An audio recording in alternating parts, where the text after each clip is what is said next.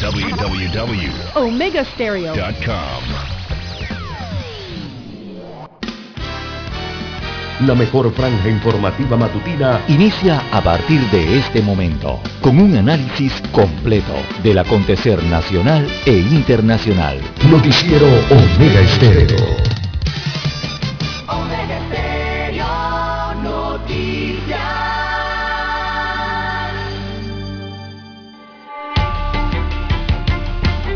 Continuación, los titulares, con los hechos que son noticias hoy.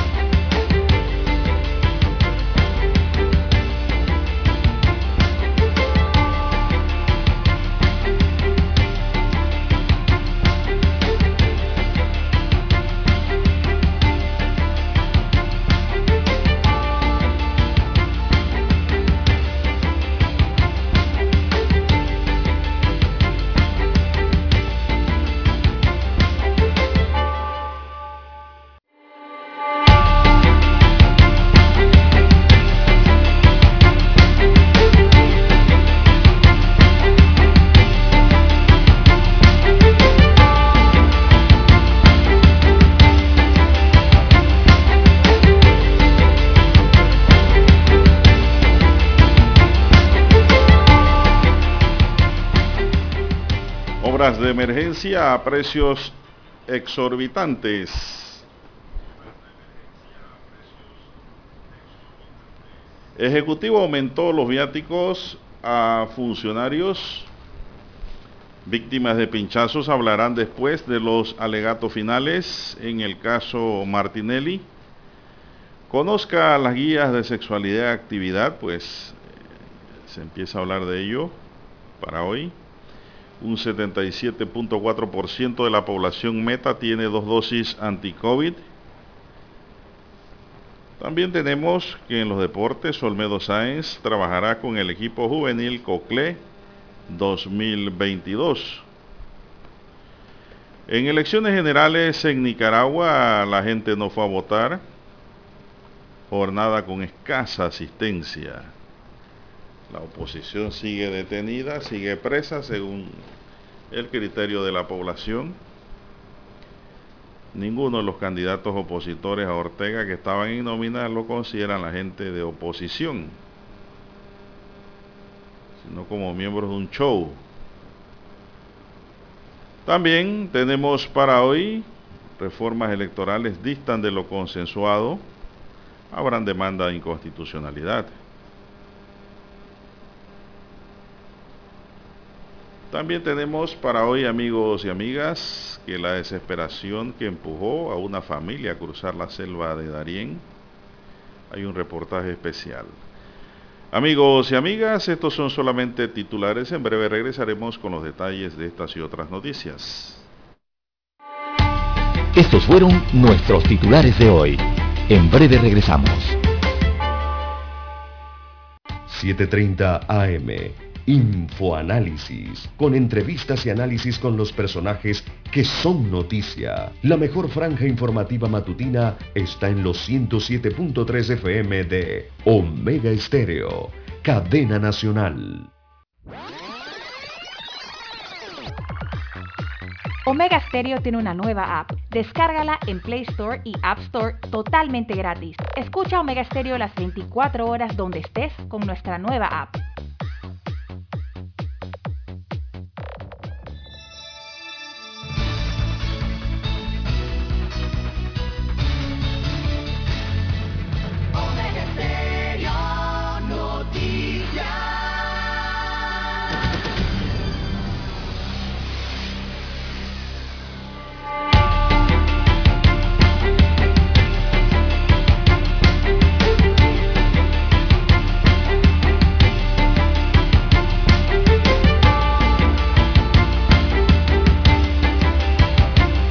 Amigos y amigas, muy buenos días. Hoy es lunes 8 de noviembre del año 2021. Dani Araúz está en el tablero de controles. En la mesa informativa les saludamos. César Lara. Y Juan de Dios Hernández Sanjur para presentarles las noticias, los comentarios y los análisis de lo que pasa en Panamá y el mundo en dos horas de información, iniciando esta jornada como todos los días con fe y devoción, agradeciendo a Dios Todopoderoso por esa oportunidad que nos da de poder compartir una nueva mañana y de esta forma llegar hacia sus hogares, acompañarles en sus vehículos, en su puesto de trabajo y donde quiera que usted se encuentre a esta hora de la madrugada en Panamá y en el resto del mundo. Pedimos para todos salud, divino tesoro, seguridad y protección, sabiduría y mucha fe, fe cierta.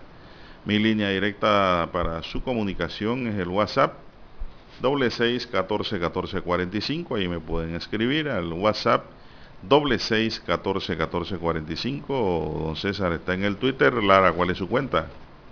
Bien, amigos oyentes, estamos en las redes sociales, en arroba César Lara R, arroba César Lara R es mi cuenta en la red social Twitter.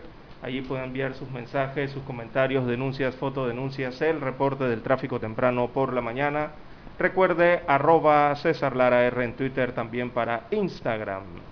Muy buenos días a usted, eh, don Juan de Dios Hernández, a todos los amigos oyentes a nivel de todas las provincias, todas las comarcas, el área marítima donde llega la señal de Omega Estéreo, tanto en el Caribe como en el Pacífico panameño.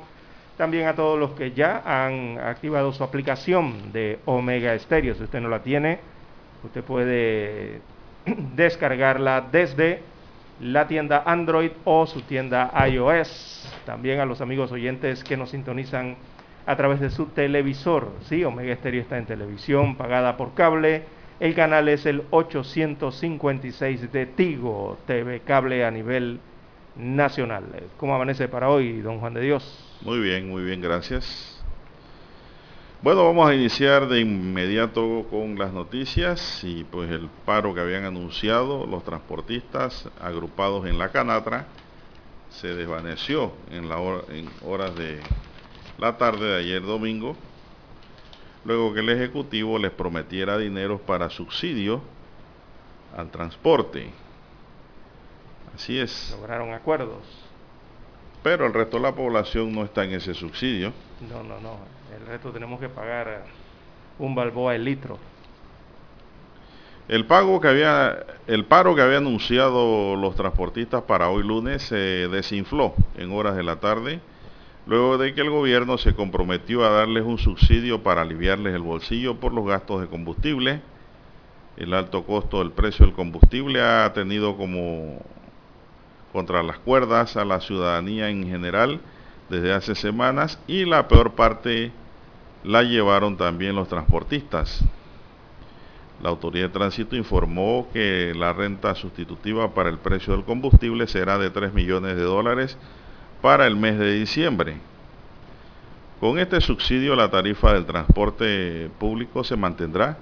Además, los transportistas esperan reunirse con el presidente Laurentino Cortizo esta semana. Actualmente el precio de la gasolina de 95 octanos de 99 centavos el litro o sea 3.74 el galón, uno de los precios más altos registrados en la historia del país, en tanto que el diésel está a 87 centavos el litro, o sea 3.28 el galón de diésel. Esa es la información. Así es, es suspendido entonces el paro. La noticia es que los transportistas suspenden el llamado a paro convocado para la mañana de hoy, luego de llegar a esos acuerdos con el gobierno central eh, don Juan de Dios, lograron que el Estado, el gobierno central, se comprometiera, eh, por lo menos a otorgarle un subsidio de 3 millones de dólares hasta el próximo mes de diciembre para mantener el precio de combustible para ese sector exclusivamente, ¿no? El sector del transporte, gracias a lo cual el precio del pasaje entendemos no será aumentado al usuario. Es lo que eh, podría entender también de este acuerdo, don Juan de Dios. Eh, así que, ¿de dónde saldrá el dinero, don Juan de Dios? ¿De dónde saldrán estos 3 millones de dólares que le van a otorgar al sector transporte? De los mismos usuarios. De los impuestos. Bueno, eh, según las autoridades nacionales, se buscará la manera para darles a los transportistas colectivos una parte del presupuesto de mi bus para que los transportistas de pasajeros puedan tener entonces esa rebaja en el precio del combustible hasta el mes de diciembre. De allí saldrían entonces los 3 millones de dólares de parte del presupuesto general del Estado de esta vigencia eh, que le corresponde a mi bus. Esta es la Secretaría de Transporte. Así que allí saldría el dinero eh, Don Juan de Dios. Las reuniones se van a mantener durante esta semana entre los transportistas y las autoridades eh, locales.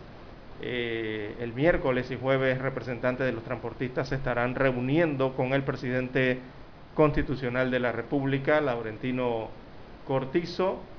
Y bueno, los dirigentes Don Juan de Dios van a tener eh, una reunión el próximo 11 de noviembre también en la presidencia. Esa es la reunión específica que se va a dar el, próximo jueves, es la fecha, en la presidencia de la República. Eh, los transportistas se comprometieron a no paralizar el servicio, por lo menos así los dijeron los dirigentes transportistas eh, de Colón, porque señalan no quieren afectar a los usuarios. Eh, sin embargo, los dirigentes, eh, por ejemplo, de la provincia de Colón, eh, dirigente de la coalición por la unidad de Colón, el CUCO denominado, allí Gustavo Becker, que es uno de sus voceros, indicó que el apoyo será moral en contra del alza del precio del combustible, según dijeron estos dirigentes colonenses. Agregaron que se busca un subsidio eh, al gobierno para hacer frente a ese aumento, el aumento del combustible. Eh, se espera entonces que para esa reunión, a mediados de semana, el presidente Cortizo aborde el tema de la nueva terminal de transporte de Colón, también en esa eh, reunión del próximo jueves. Evidentemente el tema central será el aumento del combustible, entre otros tópicos relacionados con esta mm, actividad comercial que se desarrolla en la zona atlántica. Eh, también en Veraguas, Juan de Dios, bueno, anunciaron que suspenden el paro, recordemos que ahí estaba la Cotradín, eh, luego de lograr estos acuerdos eh, con el gobierno central. Sin embargo, ayer escuché a algunos dirigentes en redes decir que ellos sí querían ir a paro, indistintamente de lo que hayan dicho la Canatra, porque no están de acuerdo, dicen. Pero digo, si el objetivo es por el alza del combustible, ya ahora la canatra incluye a los taxis, Lara. Sí, la Cámara Nacional de Transporte los incluye a todos. Bueno. incluye colectivos, incluye servicios selectivos, y entonces eh, carga eh, y el otro de turismo. Lo que no se ha dicho es cómo le queda el combustible a ellos, porque no se lo van a regalar. ¿Cómo le queda el combustible, el precio del combustible? A cada uno de ellos. No se ha explicado.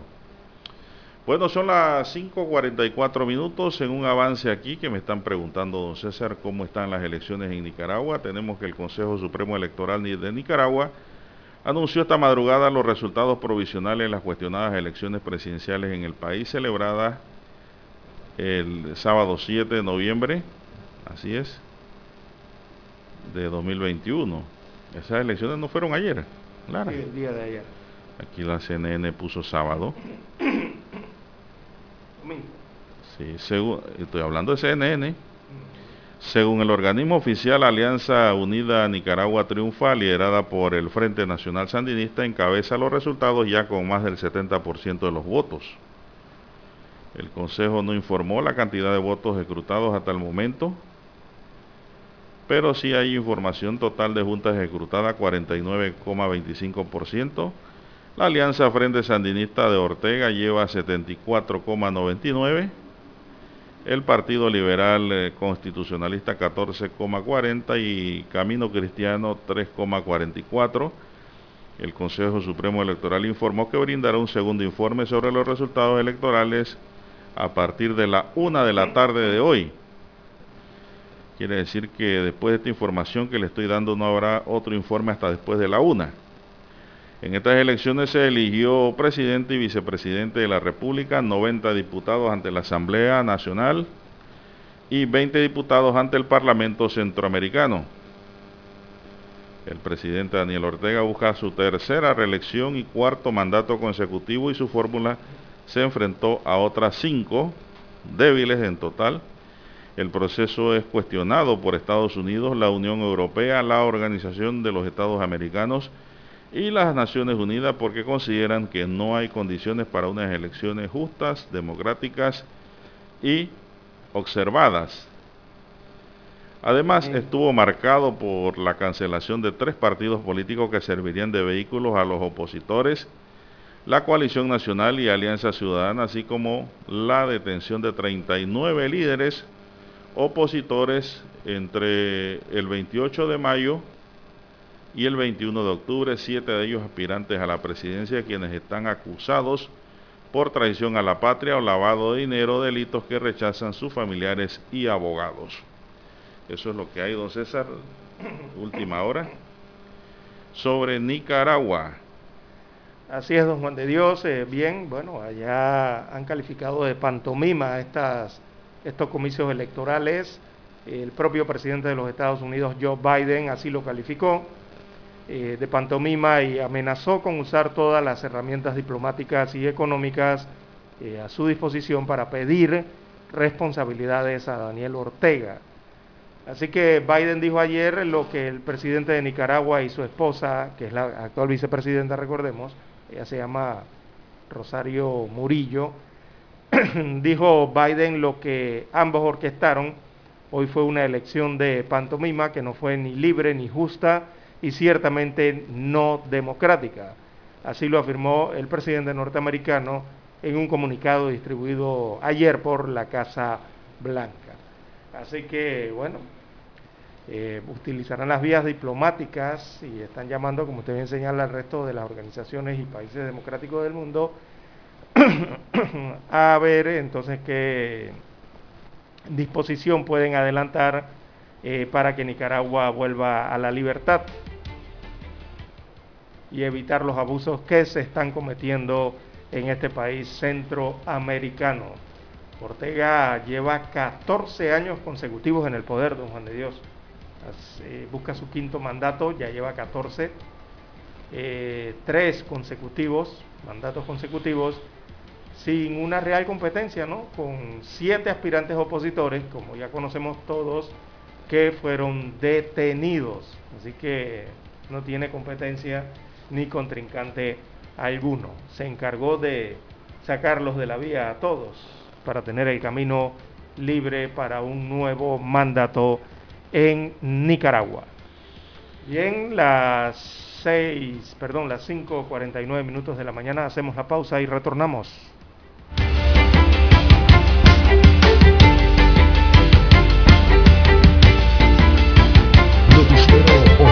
Estéreo. La mejor franja informativa matutina está en los 107.3 FM de Omega Estéreo, 5.30 AM Noticiero Omega Estéreo presenta los hechos nacionales e internacionales más relevantes del día. 7.30 AM. Infoanálisis. Con entrevistas y análisis con los personajes que son noticia. De 8 y 30 a 9 y 30 de la mañana, sin rodeos, con Álvaro Alvarado. De lunes a viernes, por Omega Estéreo.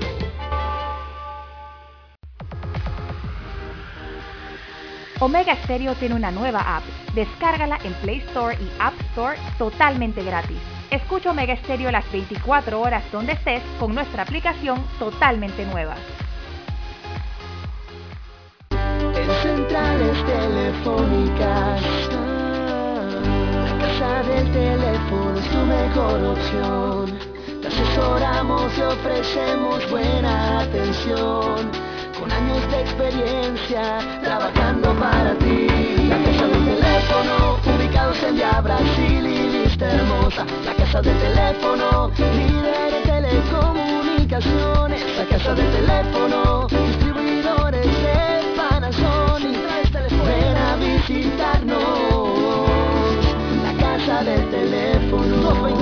229-0465 lsdtcorp.com Distribuidor autorizado Panasonic.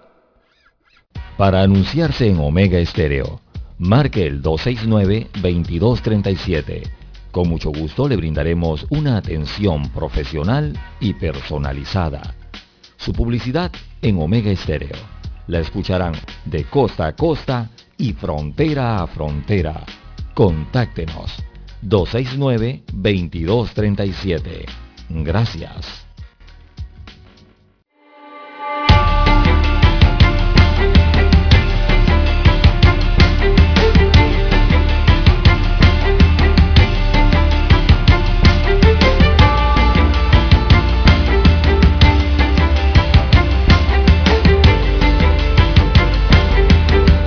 bien, amigos oyentes, las cinco cincuenta y dos, cinco cincuenta y dos minutos de la mañana en todo el territorio nacional. Bueno, el país acumula 7.329 fallecimientos, 7.329 fallecimientos acumulados eh, de COVID-19 a lo largo de esta pandemia y 473.416 contagios por la enfermedad, según los datos entregados ayer por las autoridades de salud. Bueno, en la última jornada un total de cuatro nuevas defunciones se reportaron en Panamá el día domingo 7 de noviembre, día del último informe, para un total de 7.329 fallecimientos acumulados desde que inició la pandemia en el país. ¿Cuatro ayer, Lara? Cuatro fallecimientos oh. el día de ayer. Eh, según los datos oficiales, tenemos, según los datos oficiales del sistema de vigilancia epidemiológica del Ministerio de Salud, tenemos que eh, la última jornada se aplicaron 3.692 pruebas. De esas 3.692 pruebas, 113 fueron positivas, o sea, se registraron 113 casos eh, nuevos positivos basándose en estos datos estadísticos, eh, la positividad se ubica en 3%, o sea que la positividad aumentó, subió, subió a 3%, mientras que la letalidad eh, se sigue manteniendo en 1.5%. A la fecha, 1.634 pacientes mantienen la enfermedad activa y de esos 1.490 deben cumplir con aislamiento obligatorio. O sea que hay 1.414 en sus casas, en sus viviendas, apartamentos o residencias recibiendo un tratamiento ambulatorio y hay otros 76 pacientes que están alojados en hoteles convertidos en hospitales. Por otro lado, del total de contagios activos, eh, se observa en las gráficas que hay 144 pacientes que han requerido hospitalización y de ellos 118 se encuentran recluidas en salas eh, regulares. Están estos pacientes debido a un COVID moderado. Y eh, hay 26 pacientes que están en las unidades de cuidados intensivos, las conocidas UCI, de diferentes hospitales a nivel nacional. Estos 26 sí con un COVID más complicado, más grave. Eh, lo importante ahí es que la cifra de la unidad de cuidados intensivos vuelve a bajar, don Juan de Dios, baja a 26 Así que se confirma entonces también que esta semana eh, no se detectó ningún caso positivo. Veamos el informe del Aeropuerto Internacional de Tocumen. No, reportan cero. Así que esta semana no se detectó ningún caso positivo de COVID-19 en el Aeropuerto Internacional de Tocumen, la principal eh, eh, terminal aérea internacional del país o de entrada al país, por la cual la cifra de casos confirmados en específicamente en esa terminal aérea se mantiene en 1865 desde el 12 de octubre del año 2020 al 30 de octubre del 2021. Eh, bueno, también las autoridades de salud recuerdan a la población que este lunes 8 eh, de noviembre, o sea, el día de hoy, reinicia el proceso de vacunación para seguir avanzando con la estrategia eh, de la operación Panavac 19. Así que se incluye el punto de vacunación ubicado en el estacionamiento del estadio Rommel Fernández, el cual inicia operaciones a partir de hoy desde las 7 de la mañana y estará atendiendo hasta las 3 de la tarde. De 7 a 3 de la tarde eh, se activa entonces el punto de vacunación en los estacionamientos del estadio Rommel Fernández. Eh, se mantiene entonces la vacunación, la aplicación de la primera segunda dosis y también de las terceras dosis y las dosis de refuerzo, según informaron las autoridades al entregar el informe de vigilancia epidemiológica. Don Juan de Dios. Bien, después de ese informe tenemos amigos y amigas que a 10 kilómetros por hora se desplazan los automóviles por la autopista Chorrera, la Chorrera Panamá tráfico lento, pero se moviliza un poquito. Así es. Ese es el movimiento que se registra a esta hora de la madrugada, señoras y señores. Son las 5.57 minutos. Fallece un actor mexicano famoso, Lara. Enrique Rocha, conocido por interpretar eh, villanos en las telenovelas, falleció ayer domingo a la edad de 81 años. Enrique Miguel Rocha Ruiz nació el 5 de enero de 1940 en Silao, Guanajuato, y su carrera destacó sobre todo al dar vida a villanos en la televisión en series por su icónica voz que lo caracterizaba. La voz aguda. Grave. Grave, perdón, grave, correcto. Así que pues, falleció este actor mexicano de las telenovelas cuando se veía mucha telenovela mexicana en Panamá. Ya las telenovelas se ven poco, y las que ponen son son de Medio Oriente. Así es. Muy conocido este actor, el, eh, bueno, eh, ha tenido desde los 60, actuaba de los años 60, 70 y principalmente 80, ¿no? Lo que más uno conoce de Don Juan de Dios del 80 para acá. Eh, en las telenovelas, muy, muy conocido, ¿no? Así es, don César, así mismo es. Corazón Salvaje, todas estas novelas, ¿no? Allí trabajó Enrique Rocha, Rubí también. Bueno, y también Lara, hoy a las 11 de la mañana será la audiencia a Ricardo Martinelli Linares en Guatemala para decidir sobre su extradición, ya que el proceso estaba suspendido por una serie de recursos legales presentados por sus abogados. Este caso se había quedado atrás en comparación con el primero del otro hermano de Luis Enrique, que ese sí ya está a un paso de ser llevado a los Estados Unidos de América para que enfrente pues la justicia y haga sus descargos y plena defensa de sus derechos. Son las 5.59 minutos 55 segundos. Bueno, vamos a prepararnos para escuchar nuestro himno nacional. Así es. Luego de que también hay que informar, don Juan de Dios, eh, que hubo un regreso sin complicaciones, producto del asueto de fiestas patrias. Sí, ayer eh, hubo un tráfico fluido en la tarde y en la noche. Eh, la gente que viajó hacia el interior, Lara, tengo la impresión que empezó a regresar desde el sábado. Así es. Y pues no hubo complicaciones en el retorno ayer. Vamos a hacer la pausa para escuchar nuestro himno nacional.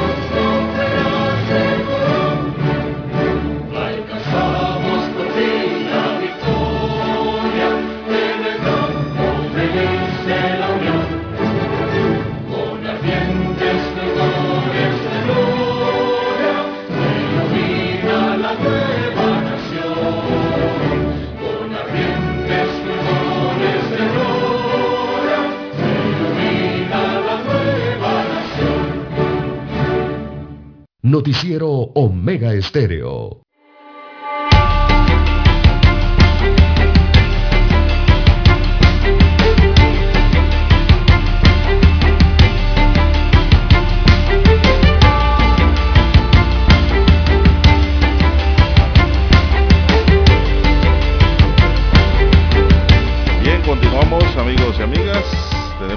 Diferencia de lo que establece la actual ley de presupuesto, los funcionarios que viajen a misiones oficiales al, al, interior del país el próximo año recibirán un aumento en su pago en concepto de viáticos. Así quedó establecido en el presupuesto general del Estado para la vigencia 2022 publicado en Gaceta Oficial de 29 de octubre el Ejecutivo decidió aumentar 25 dólares a los viáticos que se paguen para las giras al interior del país a altos funcionarios como ministros, viceministros, diputados principales y suplentes, entre otros. Es decir, que recibirán por día 125 dólares y no 100 como ocurre actualmente mientras que para los directores, subdirectores nacionales y de dependencias, así como para el resto de funcionarios de las distintas entidades, el monto a pagar será de 100 dólares diarios y no 75 como actualmente. Están buenos los viáticos, don Dani. Imagínense que usted se vaya al interior una semana. Son 100 dólares por día extra. No están mal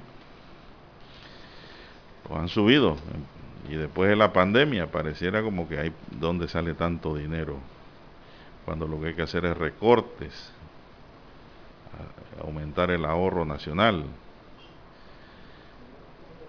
Bueno, seguimos con otros temas y después de un receso de una semana, la audiencia del caso Pinchazo que se le sigue a Ricardo Martinelli se reanudará hoy a las 2 de la tarde con los alegatos finales de las partes. Carlos Herrera, delegado, abogado de las víctimas, informó que seis víctimas del caso ya han confirmado su participación.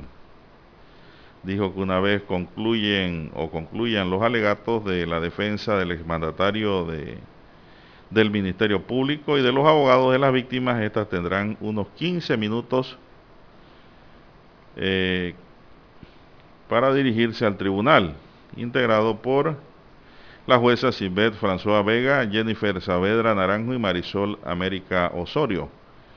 Ante los últimos incidentes de agresiones e insultos, el Ministerio Público habilitó una entrada especial para las víctimas. En tanto, los seguidores de Martinelli anunciaron que se presentarán nuevamente a la sede de la sala de audiencia en Plaza Ágora, por lo que la Policía Nacional debe redoblar los esfuerzos para la seguridad en el área.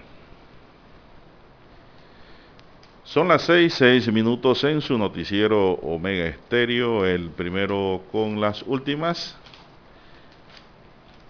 También tenemos para hoy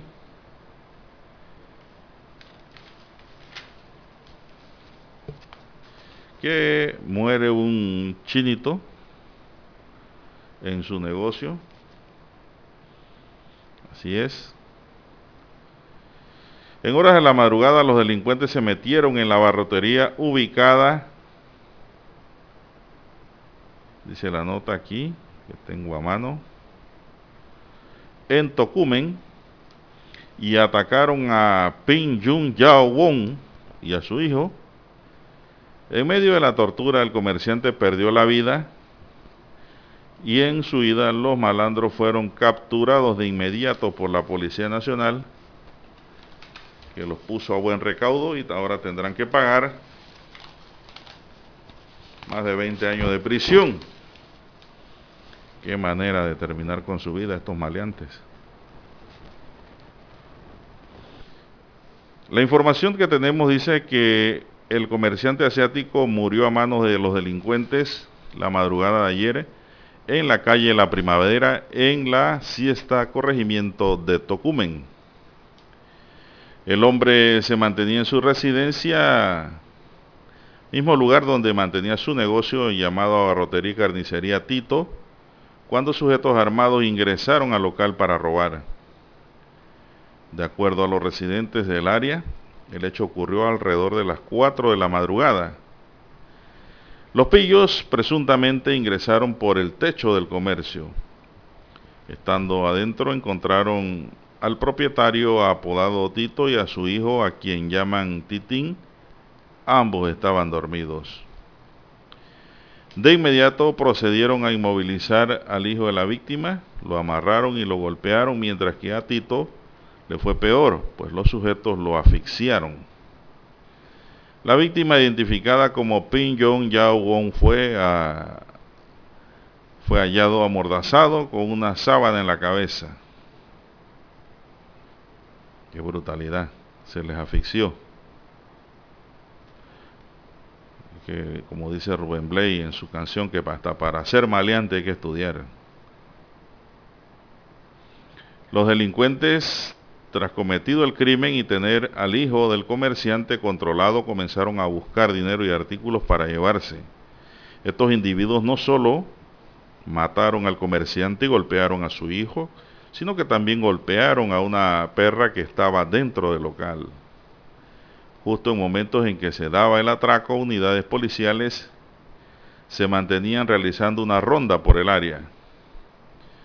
Al parecer fue allí que los delincuentes se alteraron pensando que alguien había llamado a la policía y decidieron emprender la huida. Los residentes aledaños se dieron cuenta de que algo estaba pasando, pues escucharon varios ruidos extraños y vieron cómo los ladrones salían por detrás de la tienda y alertaron a los oficiales que estaban en esa ronda.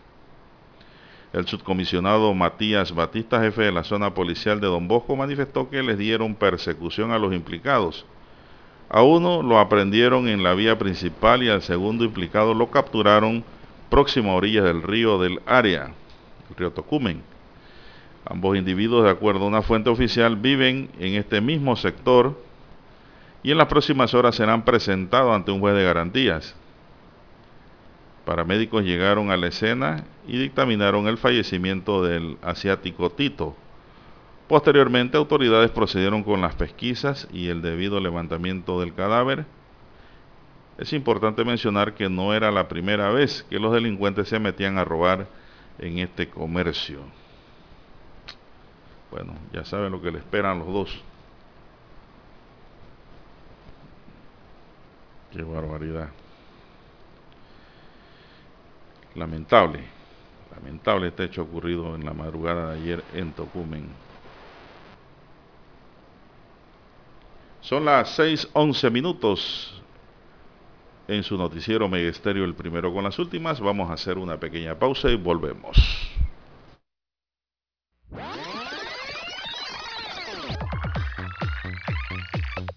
Omega Stereo tiene una nueva app. Descárgala en Play Store y App Store totalmente gratis. Escucha Omega Stereo las 24 horas donde estés con nuestra aplicación 100% renovada.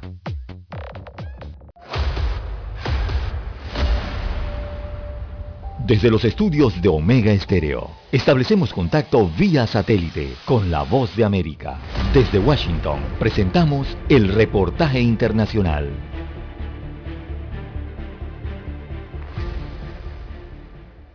En Estados Unidos, los empleadores aceleraron las contrataciones el mes pasado, agregando 531 mil empleos sólidos, la mayor cantidad desde julio, y una señal de que la recuperación de la recesión pandémica está superando una desaceleración inducida por el virus. El informe del Departamento de Trabajo también muestra que la tasa de desempleo cayó al 4.6% el mes pasado, dos décimas menos que en septiembre se trata de un nivel comparativamente bajo, aunque todavía muy por encima de la tasa de desempleo prepandémica del 35%. Las ganancias de empleo en agosto y septiembre no fueron tan débiles como se informó inicialmente. De hecho, el gobierno aumentó su estimación de contratación para esos dos meses en 235 mil puestos de trabajo combinados.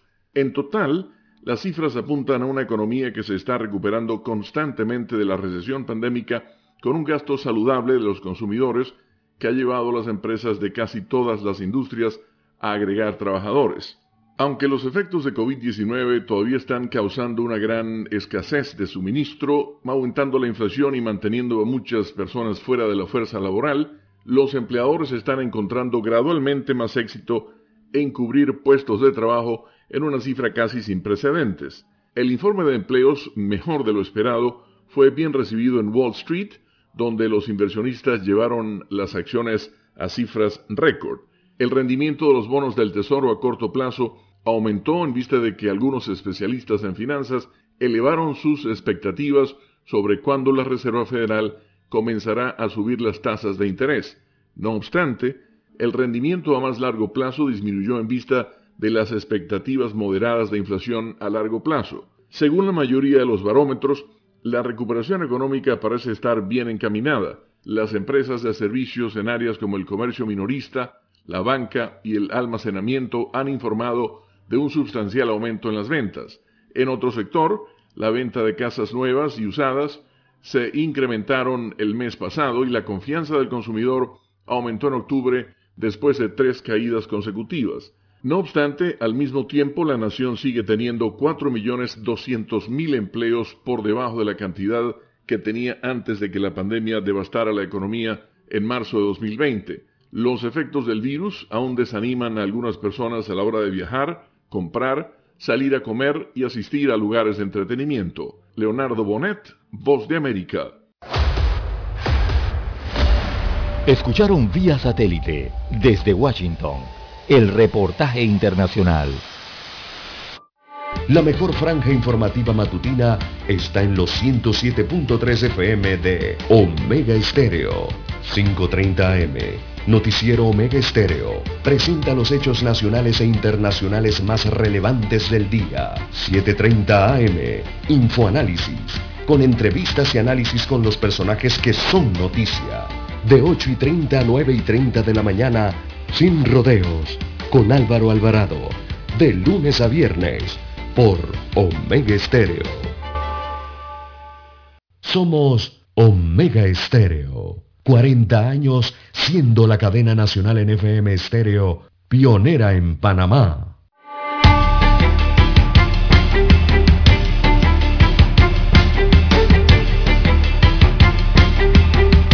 Son las 6:15 minutos. Continuamos. Dice una oyente aquí que me escribe. Vamos a ver rápidamente del 6193. Dice, buenos días a usted, licenciado. Esperemos que los señores del transporte no hagan lo que hacían antes cuando tenían subsidio. Vender a otros la gasolina que les subsidiaban. bueno, crea fama y acuéstate a dormir. Ojalá que no sea así, ¿verdad? Y que le den buen uso al combustible. Son las 6:16 minutos, señoras y señores, y un joven desapareció en Playa Coronado. Un joven de 19 años desapareció en Playa Coronado, distrito de Chame, en la provincia de Panamá Oeste, la tarde del sábado. El joven fue arrastrado por las fuertes olas, desapareciendo en cuestión de segundos. Sus amigos y familiares informaron a las autoridades de su desaparición Personal de la Fuerza de Tarea Conjunta desde tempranas horas de la mañana de ayer retomaron la búsqueda del joven, las cuales habían sido suspendidas cuando cayó la noche del sábado. Tanto personal del SINAPROC y del Cuerpo de Bomberos de Panamá participan en este operativo de búsqueda en botes, en jeep, que buscan en toda la costa para ver si lo encuentran a la orilla. Autoridades habían informado, al empezar los días libres por fiestas patrias, que las playas con coberturas de guardacosta eran La Ermita, La Ensenada, La Laguna en San Carlos y Boquillas, Canadian, y Gorgona, Punta Chame, Malibú en el distrito de Chame. Pero esto ocurrió, Lara, en Coronado. Así que pues el mar sigue siendo peligroso. ¿Usted le gusta el mar, don César? ¿Le gusta la playa? Claro, cuando se puede ir y bueno, y a veces uno trata de protegerse del sol, ¿no? Y de las aguas. Turbulentas y de estas mareas de fondo que a veces se generan, se generan en los océanos. Pero claro que sí, nos encanta también la vida en el mar. La vida en el mar es más sabrosa, dicen por allí. A usted le gusta comer pescado. Pero estoy hablando de meterse en el agua. Así es. ¿Usted se mete al agua? Claro, como no. ¿Y usted sabe nadar? Hasta ahora he sido un buen nadador. Ah, caramba. Hasta ahora. Bueno, pero los nadadores también se han ahogado. Exactamente. Que tener las precauciones. que el mar es traicionero. Hay que nadar con la debida precaución. No es lo mismo nadar en una charca o, en un charco, como le llaman, que en el mar. No es lo mismo. En el mar las aguas tienen mucho movimiento. Y eso es lo que genera pues el vaivén ese. Que tú sientes que te está moviendo y te está llevando para el centro. Hacia adentro. Sí, te vas dando cuenta, oye, ¿para dónde me lleva esta ola? Si el agua está bastante mansa, tira brazos hacia afuera. Pero... Esto en cuanto al, al cuerpo que no ha sido recuperado de esta persona, ¿no? Sí, señor, un joven. Otra persona sí fue recuperada, ya dio el reporte, también en Panamá Oeste. Eh, otra persona, pero lastimosamente fue recuperada sin vida, producto de una situación algo similar, ya que las autoridades recuperaron el cuerpo sin vida de una persona en el distrito de La Chorrera, esto también en la provincia de Panamá Oeste. La noche del sábado, el personal del SINAPRO recuperó el cadáver de Felipe Villarreal, quien había desaparecido en el río Caimito, en el distrito de La Chorrera. Encontraron su cuerpo, lo ubicaron en un tramo del río cerca del poblado, este poblado es Potrero Grande, en el corregimiento del Coco. Los rescatistas eh, mantienen entonces la búsqueda de esta otra persona que usted bien destaca, que desapareció en la playa de Coronado, allá en el distrito de Chame, también allí en las aguas que bañan la provincia de Panamá Oeste. Bueno, Lara, una forma de nadar en esas aguas, eh, diríamos nosotros, de oleaje, eh, sería que usted se amarrara una cuerda a la cintura. A tierra, el continente. A tierra, anclada en tierra, ¿sí? ¿Cómo no? Yo, yo vi un señor una vez con cuatro niños, Lara. Los cuatro tenían en la, en la, en la cintura una, una, una correa amarrada. Y cuando el señor llegó a la playa, les dio cuerda, ¿no? Calculando, y los ancló en la arena. Así que esos niños jamás iban a estar en peligro. Porque si el mar intentaba llevárselo, esa, esa soga que le tenía el señor ahí iba a impedir eso. Pero bueno, nadie va a hacer eso realmente. Muy pocos tienen esa preventiva idea. Porque los más vulnerables son los niños. Y son los más fáciles de llevar porque son de poco peso. Son las 6.21 minutos, señoras y señores, 6.21 minutos en su noticiero Megesterio, el primero con las últimas. Y tras la reja queda sujeto tras asesinar a su mujer. Así es. Un hombre enfrentó audiencia ayer en donde el juez de garantía legalizó su aprehensión y se le imputó cargos por femicidio. En audiencia de solicitudes múltiples, la fiscal de homicidios Marlene de los Santos Duarte, para la solicitud de medida cautelar se basó en la gravedad de la naturaleza del delito y los riesgos procesales tales como el peligro de fuga y el riesgo que representa para la comunidad. El hecho se registró el 2 de noviembre de 2021, ahora reciente, en una residencia ubicada en Torrijos Carter, Belisario Porra, Belisario Frías es este corregimiento. Esto antes era Belisario Porra, ahora es Belisario Frías. Estando allí, el imputado le ocasionó múltiples heridas a la víctima con un arma blanca y objeto contundente que le ocasionaron la muerte. La dama identificada como Dayanara Gutiérrez fue hallada horas más tarde sin signos vitales dentro de su vivienda. Y el primer sospechoso era el marido Lara. Y en efecto, lo buscaron y ese mismo fue. Ahora tendrá que purgar prisión preventiva y después vendrá una condena por el delito de femicidio. Son las 6.23 minutos. Lamentable, Lara, que sigan ocurriendo femicidios. Y yo insisto en lo mismo y repetiré lo mismo si nuestros oyentes no me dejarán mentir.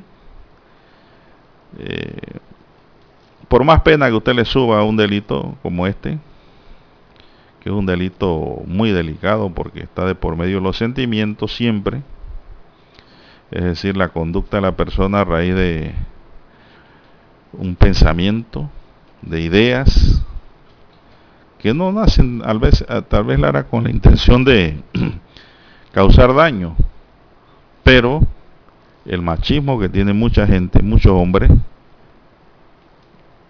causan estos tipos de delitos y por más pena que usted le ponga, no va a disuadirlo. ¿Qué se requiere? Formación, educación y cultura para toda la juventud y la población. El hombre desde niño hay que formarlo. Y siempre insisto en lo mismo. Hay que formarlo y enseñarle de que qué gana con matar a una mujer, Lara. Las mujeres no son propiedad privada de nadie. Y lo mismo le digo a las mujeres, porque hay mujeres que han matado a hombres por celo. Ningún hombre es propiedad de, de, ninguna mujer. Nadie es de nadie, decía mi abuela Lara. Y duró toda su vida casada con mi abuelo. Años, desde jovencita. Pero ella estaba clarito de que nadie era de nadie, Lara. El ser humano no tiene propiedad. Y ahí hay hombres que piensan que no, que esa es mi mujer. Tiene que hacer lo que yo digo y lo que yo hago y como es. No, no, no, no. Está fuera de orden. No es así. las cosas se tienen que hacer en una pareja por entendimiento, Lara. Comprensión entre las partes. Y punto. Eso de que cuando fulano de tal está bravo, nadie diga nada. Así le enseñan muchas madres a, los hijos y le quieren enseñar eso a las nueras. Cuando él se pone bravo, ay no, cállense todos, hagan silencio. ¿Qué, qué, qué, qué, locura es esa? Eso me lo han contado. ¿Qué pasa así? ¿Qué bravo qué? hay que tenerle miedo, pues. No, ningún hogar, ninguna relación funciona bajo el miedo, Lara. No hay una verdadera relación cuando hay miedo y, su, y existe la sumisión. Es más, si el hombre siente que la mujer es muy sumisa, avívale. Y dígale, no, así no es. Usted no tiene que tener miedo a nada. Si aquí yo no estoy para asustar a nadie. No, no estoy para imponer reglas a nadie. Las cosas deben funcionar y fluir solas. Usted se ríe porque usted sabe que es verdad lo que estoy diciendo.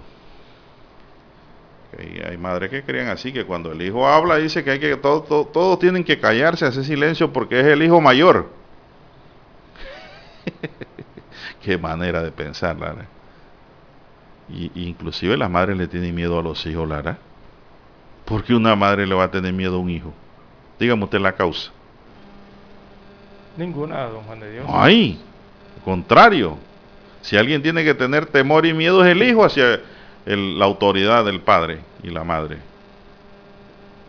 Esa es la primera autoridad familiar, el padre y la madre. Por eso que hay que aplicar las normas de rigor para que ese niño, cuando crece, no encuentre papá en la calle, no encuentre mamá en la calle. Simplemente es así, esa es la regla. Si usted forma bien a su hijo o a su nieto, porque hay abuelos que crían a sus nietos como si fueran un padre y abuela, pero no sean consentidores. Fórmenlo bien.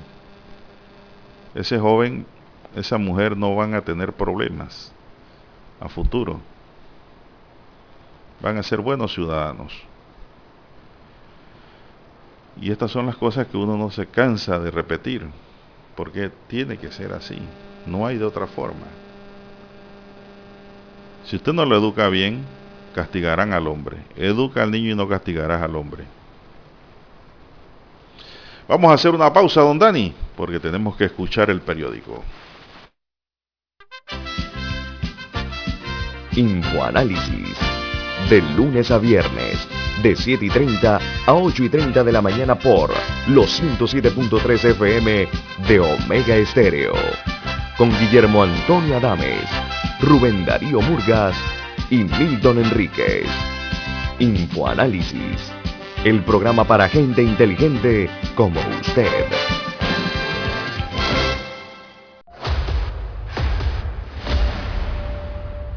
Desde los estudios de Omega Estéreo, establecemos contacto vía satélite con la voz de América.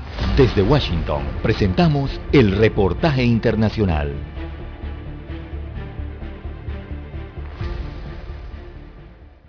Con una población de 17 millones y medio de habitantes, Ecuador tiene el 69% de jóvenes en edades económicamente activas afectadas por un 5.1% de desempleo.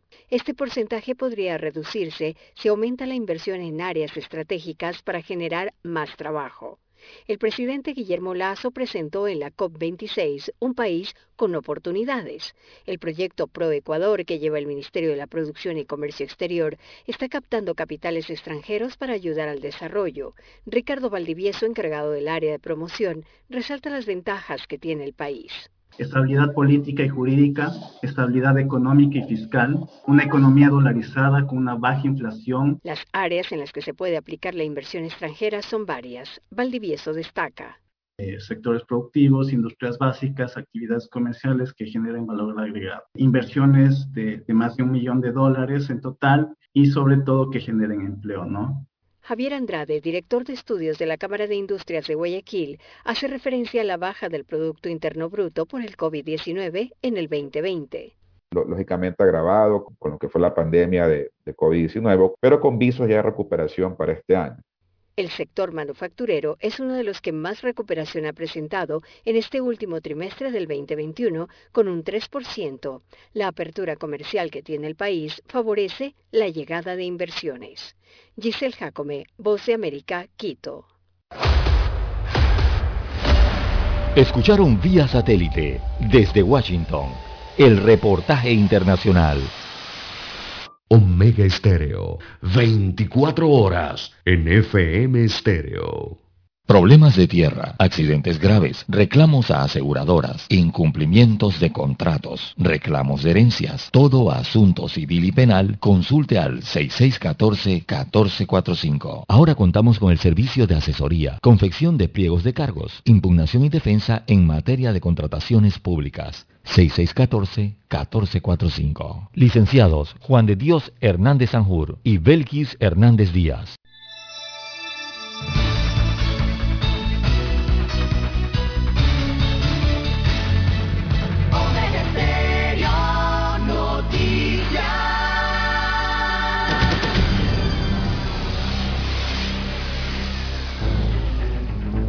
Las noticias impresas en tinta sobre papel. Con ustedes.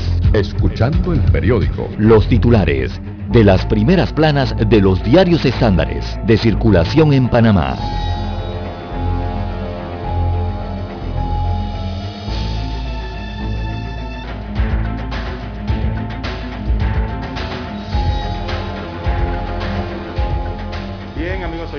Las 6.32 minutos de la mañana en todo el territorio nacional. El diario La Prensa titula para este lunes 8 de noviembre del año 2021 Obras de emergencia a precios exorbitantes. Así lo destaca la unidad investigativa del diario La Prensa hoy bajo la rúbrica de Leonardo Greenspan. Destaca el periodista que un derrumbe ocurrido en octubre del año 2019 en una carretera que comunica dos distritos de la provincia de Coclé sigue sin solucionarse. La empresa Equival SA fue contratada por el Ministerio de Obras Públicas eh, en un acto público abreviado plagado de irregularidades, destaca el diario La Prensa. Bueno, el titular del Ministerio de Obras Públicas, Rafael Sabonge, no tuvo reparos en autorizar un aumento de casi el 400% en el costo de una obra de emergencia, según destaca el diario La Prensa la mañana de hoy. También deuda mm, ya va por 1.341.7 millones de dólares en intereses y comisiones. Así que el gasto asociado a la deuda pública sigue una trayectoria ascendente en los últimos años en un entorno de limitados ingresos por el impacto de las restricciones a la economía, destaca la sección de Economía y Finanzas del diario La Prensa.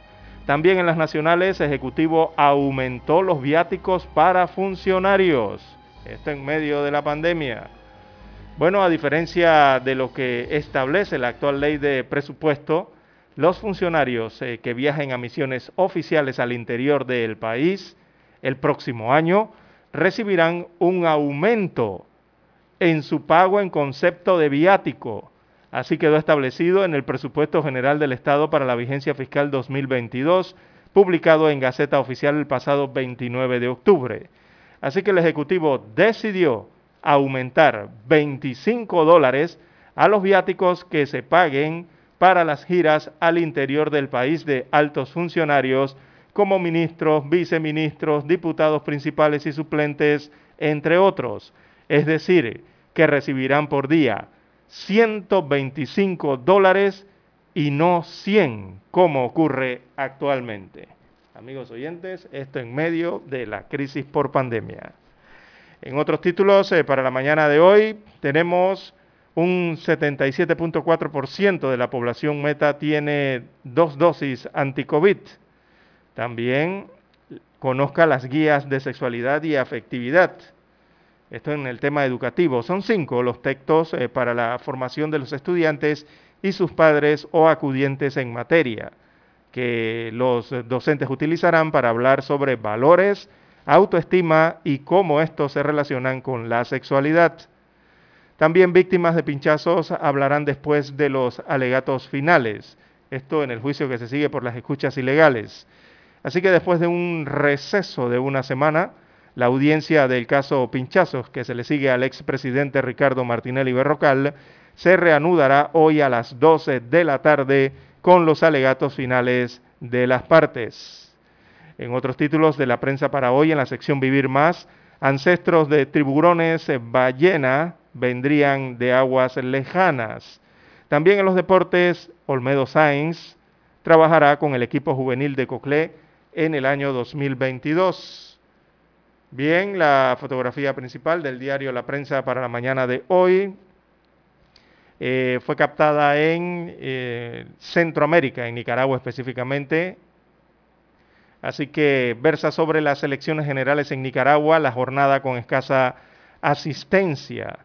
Unos 4.4 millones de electores estaban llamados a votar ayer en Nicaragua, pero las imágenes que llegaban de esa nación indican que la participación eh, estará lejos eh, de esa cifra, un dato que la comunidad internacional sigue de cerca a falta de una oposición real eh, en la contienda. En estos comicios el Estado, o más bien el resultado, está predicho, ya que siete aspirantes opositores fueron encarcelados. Si Daniel Ortega es declarado ganador, asumirá por cinco años más tras 14 años en el poder. Es el pie de foto de la fotografía principal que muestra hoy el diario La Prensa en primera plana. Bien, amigos oyentes, ahora escuchemos los principales titulares de los, del diario La Estrella de Panamá en la voz de Juan de Dios Hernández. Bien, la decana la estrella de Panamá nos dice para hoy la desesperación que empujó a una familia a cruzar la selva de Darién. Los niños de la familia Peña son tres de los más de 19 mil que han cruzado la frontera entre Colombia y Panamá en lo que va del año, cinco veces más que en los últimos cinco años juntos. Su padre relata la pesadilla que vivieron para huir de la pobreza en Venezuela. Aquí enfrentamos dificultades para integrarnos como familia migrante ante la ausencia de leyes que protejan a la niñez o a los trabajadores migrantes, destaca José, padre de la familia Peña. Un reportaje especial que tiene hoy el diario La Estrella. También tenemos una ruta turística de 440 años en Panamá. Penonomé se ha convertido en un punto de encuentro para turistas y nacionales que buscan una experiencia en conexión plena con la naturaleza, con la posibilidad de apreciar diferentes manifestaciones de la tradición interiorana. También reformas electorales distan de lo consensuado. La diputada suplente Walkiria Chandler se pronunció sobre la aprobación de las reformas electorales que ha calificado como una oportunidad de oro perdida. Los topes de campaña, donaciones privadas, alternancia del poder donde no proceden las reelecciones infinitas y la paridad fueron algunos de los temas no abordados en el proceso, dice la diputada. Un grito en contra de violaciones y abusos. Ciudadanos nicaragüenses protestaron en una marcha en la cinta costera en contra de los comicios de su país que catalogan como una farsa. La campaña electoral ahondó la crisis política en el país luego que el gobierno de Daniel Ortega, quien gobierna desde 2007 y busca la reelección, encarcelara a precandidatos y líderes de la oposición. También tenemos que Ramos, el monarca de los pesos plumas, el cubano Ultiminio Sugar Ramos, celebró tres encuentros en Panamá y cada uno los ganó en forma contundente. Esto es parte de la historia. llegó a hablar, a escuchar de Ultiminio Ramos. Que va. Estaría usted en Kinder, jugando con Lego cuando este hombre estaba haciendo fama en el deporte, porque antes el deporte era fama, Lara, ahora es billete. Antes el boxeo era honor. Y los titulares de techo de la estrella de Panamá para hoy dicen, un libro para comprender el performance en la región. Aristides Ureña Ramos, maestro de la plástica panameña, entrevista a Pancho López, autor de la publicación Centroamérica en Acción, un documento que reúne seis ensayos sobre intervenciones artísticas centroamericanas y sus protagonistas. Centroamérica en Acción.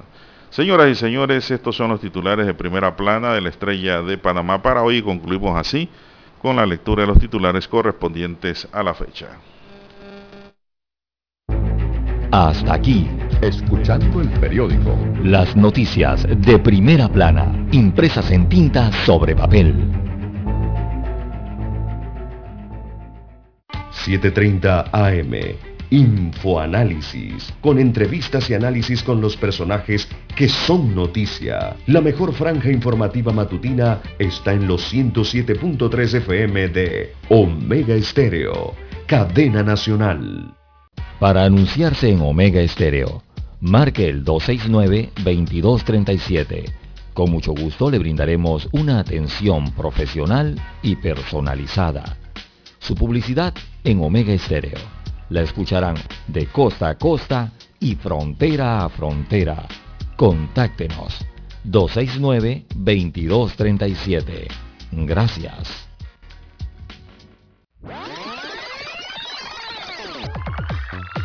Omega Stereo tiene una nueva app. Descárgala en Play Store y App Store totalmente gratis. Escucha Omega Stereo las 24 horas donde estés con nuestra nueva app.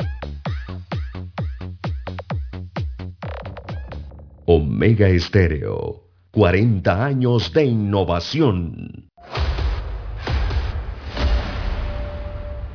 Desde los estudios de Omega Estéreo, establecemos contacto vía satélite con la voz de América. Desde Washington, presentamos el reportaje internacional.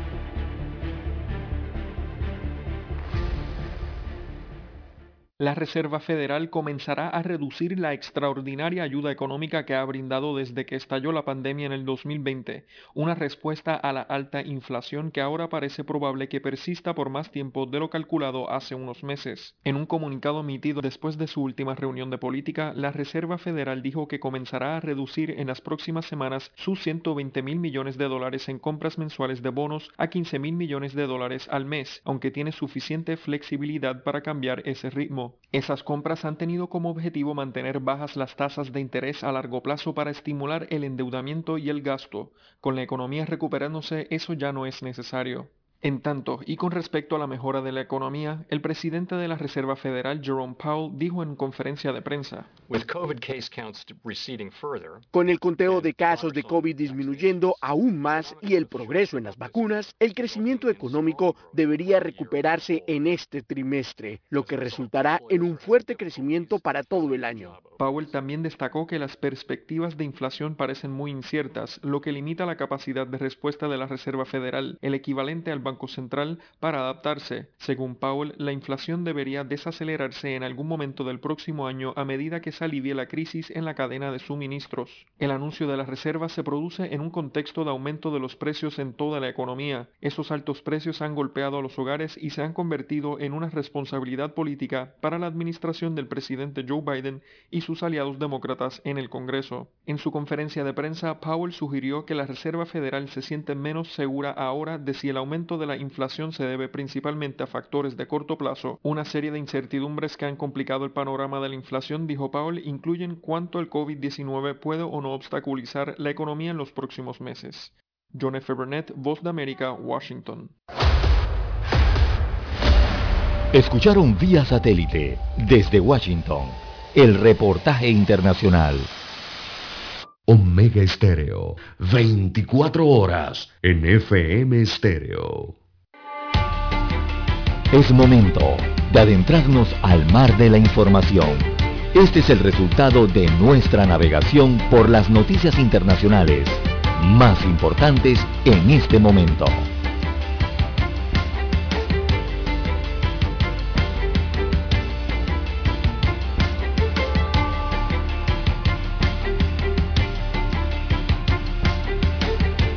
Bien, continuamos, son las 6.45 minutos, señoras y señores, 6.45 minutos. Bueno, las aerolíneas se preparan para recibir hoy a viajeros vacunados desde 33 países autorizados a volver a Estados Unidos tras 18 meses de cierre de fronteras.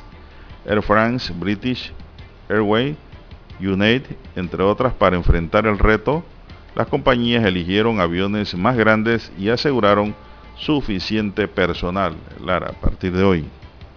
Así es. Hay gran movimiento. Bueno, y este es el tema que está eh, captando la atención en los Estados Unidos, el tema de la vacunación contra la COVID-19 y las aperturas ¿no? que se están haciendo en este país norteamericano. Eh, el fin de semana la Corte de, los Estados Unidos eh, emitió un fallo eh, el presidente Joe Biden dijo que defenderá su orden sobre vacunación obligatoria a empresas con más de 100 empleados tras ese revés judicial. ¿no? Eh, la máxima autoridad sanitaria de los Estados Unidos, por su parte, que es el cirujano general Vivek Murthy, eh, aseguró que el presidente y la administración no habrían promulgado estos requisitos sin saber que son apropiados o necesarios. Así que el presidente norteamericano eh, en un comunicado dijo que va a defender esa orden que emitió para hacer obligatoria entonces esa vacunación contra la COVID-19 en aquellas empresas con más de 100 empleados tras el revés judicial del fin de semana, según anunciaron el gobierno. Así que eh, se mantiene Biden entonces firme en su decisión de la vacunación eh, para empresas de más de 100 empleados. Las que no, entonces tendrían que presentar los que son los test. Eh, eh, los empleados que no se vacunen tendrían que presentar el test de vacunación, perdón, el, el test de estos de los hisopados y de que no tienes COVID-19 cada 15 días, básicamente. Y sería obligatorio para ellos entonces el uso de mascarillas en sus lugares de trabajo. Así estaría la situación en los Estados Unidos de América con esto de la vacunación. Así es, Daniel Ortega en la puerta de la reelección, nuevamente, en una elección que ha sido calificada de la gran farsa.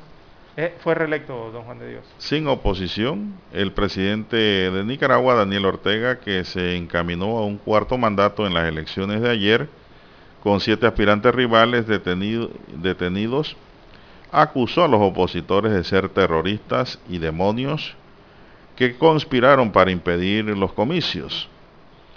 Este día, desafiando a los que promueven el terrorismo, financian la guerra, a los que sembraron el terror y la muerte, aseguró.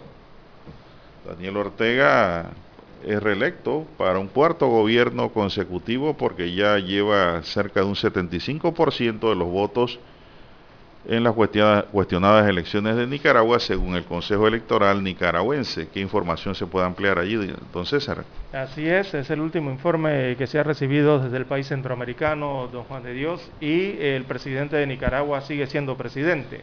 Daniel Ortega consiguió este lunes su cuarto mandato consecutivo tras lograr, como usted bien señala, el 75% de los votos en estas controvertidas elecciones en las que no tuvo una real competencia con siete aspirantes opositores eh, que actualmente están detenidos. Así que una vez escrutados los votos de la mitad de las mesas electorales, la presidenta del Consejo Supremo Electoral, que es de nombre Brenda Rocha, precisó que en segundo lugar, muy alejado, se sitúa el candidato liberal señalado como colaborador del gobierno, él es de nombre Walter Espinosa, y Walter Espinosa tiene 14,4% de los sufragios. Tras eh, llegar al poder entonces en el año 2007, Ortega, quien el jueves cumplirá 76 años de edad, asumirá otros cinco años como presidente a la cabeza del Frente Sandinista de Liberación Nacional FSLN de izquierda junto a su esposa, eh, que es Rosario Murillo, ella tiene 70 años de edad y es la vicepresidenta por segunda vez de Nicaragua. Así que con más del 75, eh, más de la mitad de los votos escrutados, don Juan de Dios, eh, el 75% han sido para Daniel Ortega en esta cuestionada, controvertida elección en este país centroamericano. Era como se esperaba, don Juan de Dios. El mandatario logró la victoria en estos comicios puestos en duda por la comunidad internacional y con siete candidatos, recordemos que no pudieron participar porque están presos. Así que Ortega es reelecto para un cuarto gobierno consecutivo con el 75% de los votos en Nicaragua. Es el último informe que llega desde el país centroamericano. A la una de la tarde darán oficialmente el avance de los resultados, Lara, según informó CNN. Son las 6.50 minutos a conducir con mucho cuidado porque los accidentes están a la orden del día y son costosos, a veces irreparables. El primer ministro de Irak, Mustafa al-Qasimi, salió ileso de un intento de asesinato con tres drones dos de los cuales fueron derribados por la seguridad. Esto ocurrió en su residencia en Bagdad en la madrugada del domingo, después de días de disturbios entre fuerzas de seguridad y grupos proiraníes. Una fuente de seguridad señaló que dos miembros de la Guardia Personal Presidencial resultaron heridos, sin precisar su gravedad.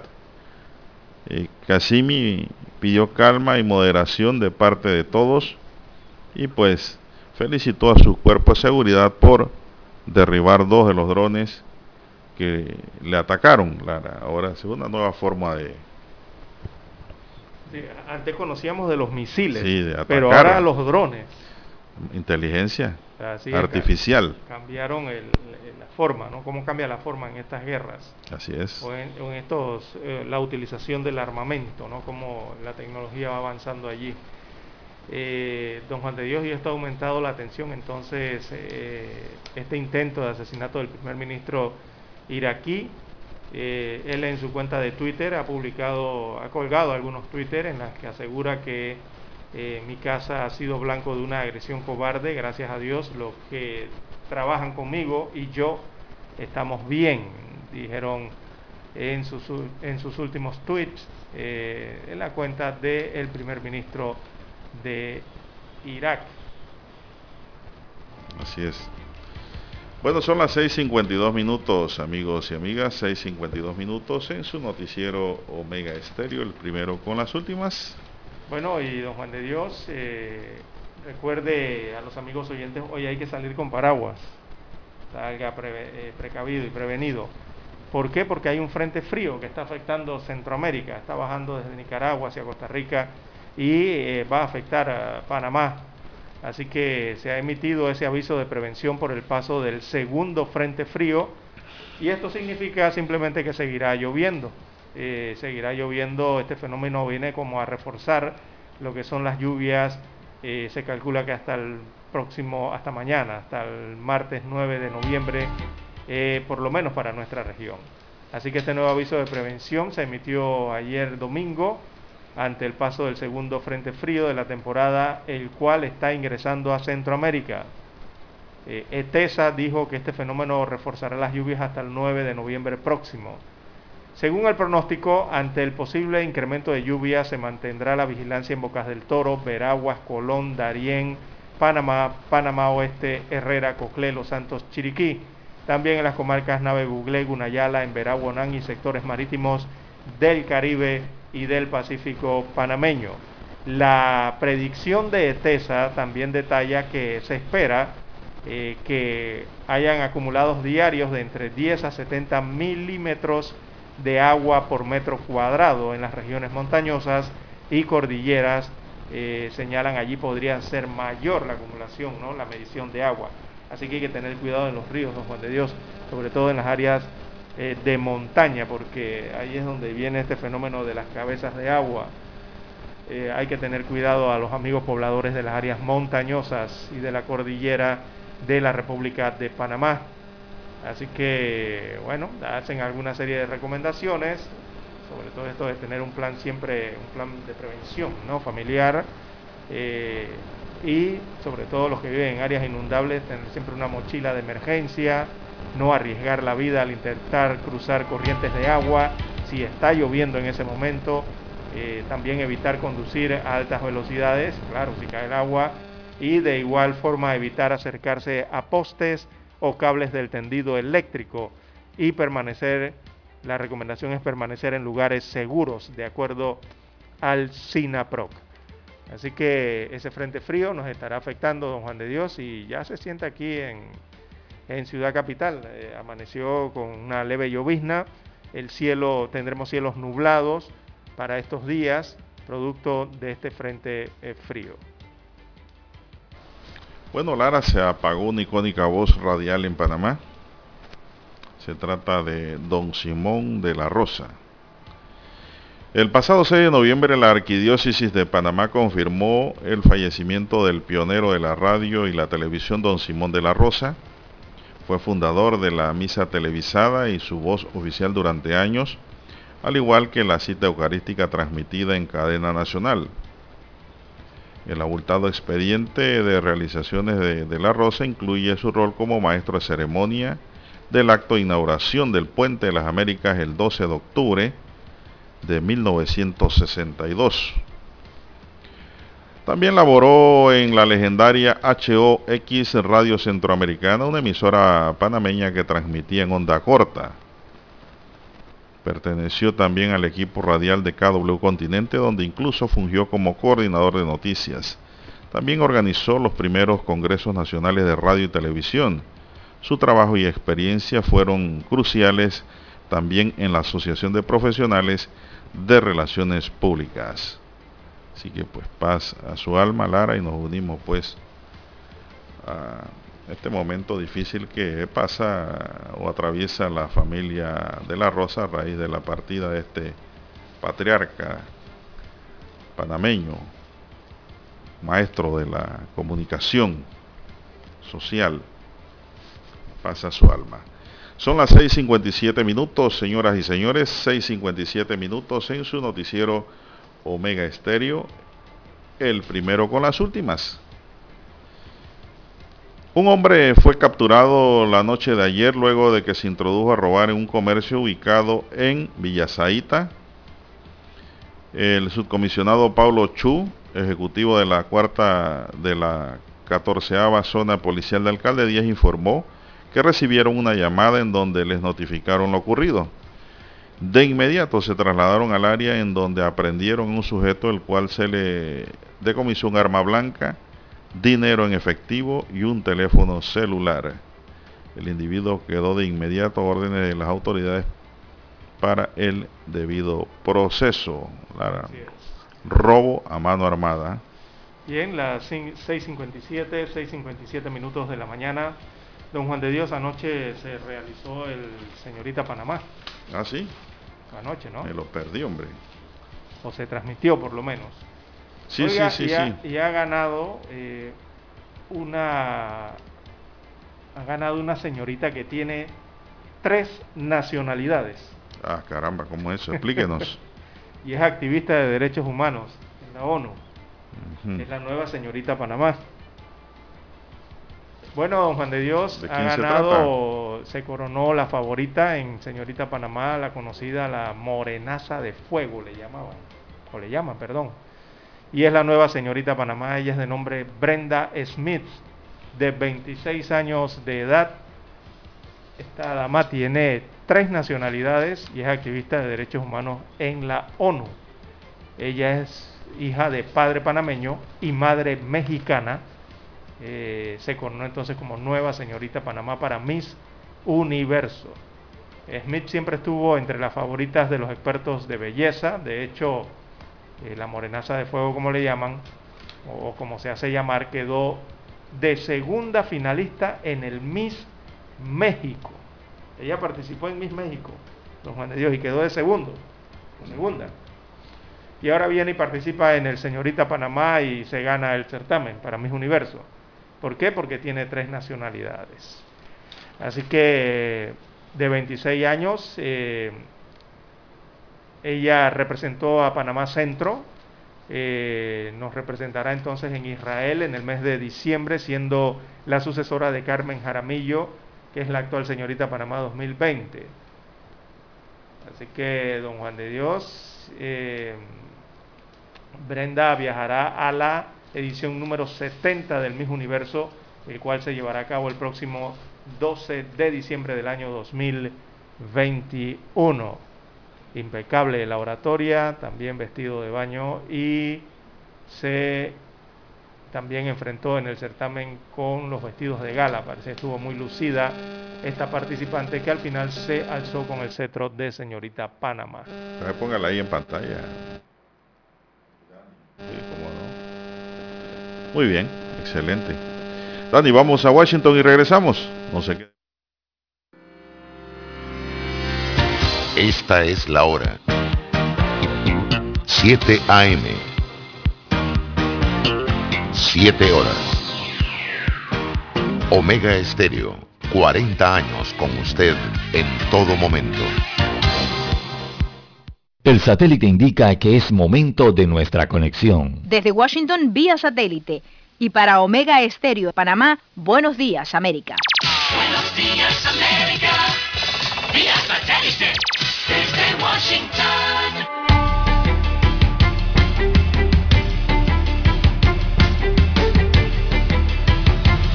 Desde Washington les informa Henry Llanos.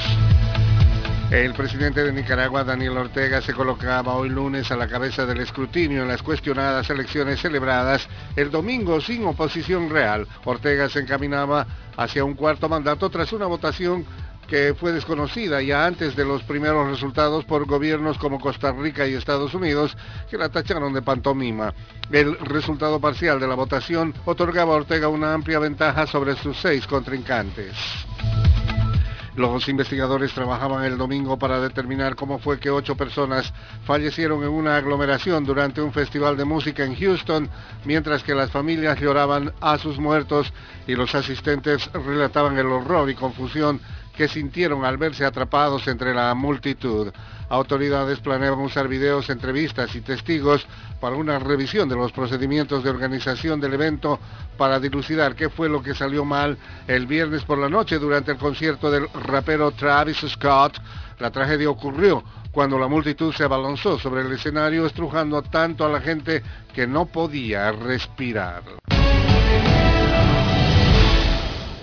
Los venezolanos siguieron de cerca las elecciones en Nicaragua mientras se preparan para celebrar elecciones regionales y municipales dentro de dos semanas. Desde Caracas nos informa Carolina Alcalde. A escasos días de las elecciones regionales y municipales que serán celebradas en Venezuela, grupos de ciudadanos siguen sin definir si acudirán o no a votar por considerar que no existen garantías, como expone el rector de la Universidad Católica Andrés Bello, Francisco Virtuoso. Y al ser unas elecciones regionales, pues tenemos la posibilidad de bueno, de que concurran allí distintos actores políticos jóvenes deseosos de aportar al país, de aportar a la reconstrucción de la institucionalidad. Carolina Alcalde, Voz de América, Caracas. Una fuerte tormenta frente a las costas se combinó con la marea alta en el sudeste de Estados Unidos ayer domingo causando inundaciones inusuales para esta época del año. El fenómeno en las costas de Georgia y Carolina del Sur se está haciendo cada vez más frecuente y se debe principalmente al calentamiento atmosférico, coinciden expertos. La marea fue tan alta que ascendió a 3,19 metros en Fort Pulaski, al este de Savannah, Georgia, informó el Servicio Nacional de Meteorología. Desde Washington vía satélite y para Omega Estéreo de Panamá hemos presentado Buenos Días América. Buenos días, América. Washington.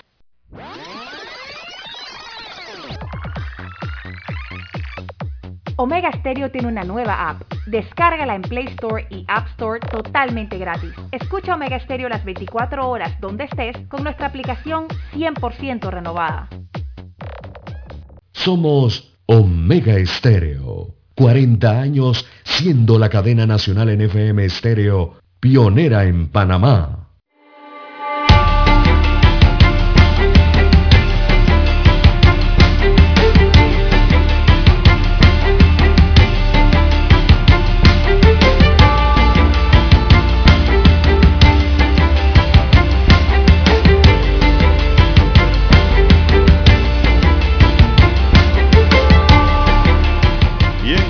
Señores, continuamos, son las 7, 3 minutos. Bueno, dice un oyente, don César, usted habló de la panameña de que tiene tres nacionalidades, pero solo dijo dos. ¿Cuál es la tercera? Dice el oyente. Omití una. Ah, bueno. Bueno, vamos a decirle las nacionalidades de Brenda Smith eh, Lezama. Eh, Brenda Smith posee tres nacionalidades. Su madre es mexicana, ella adquirió la nacionalidad mexicana. Su padre es panameño, adquirió la nacionalidad panameña. Y ella nació en Georgia, Estados Unidos de América. Así que tiene tres nacionalidades, es norteamericana, mexicana y panameña. Es norteamericana por nacimiento. Por nacimiento.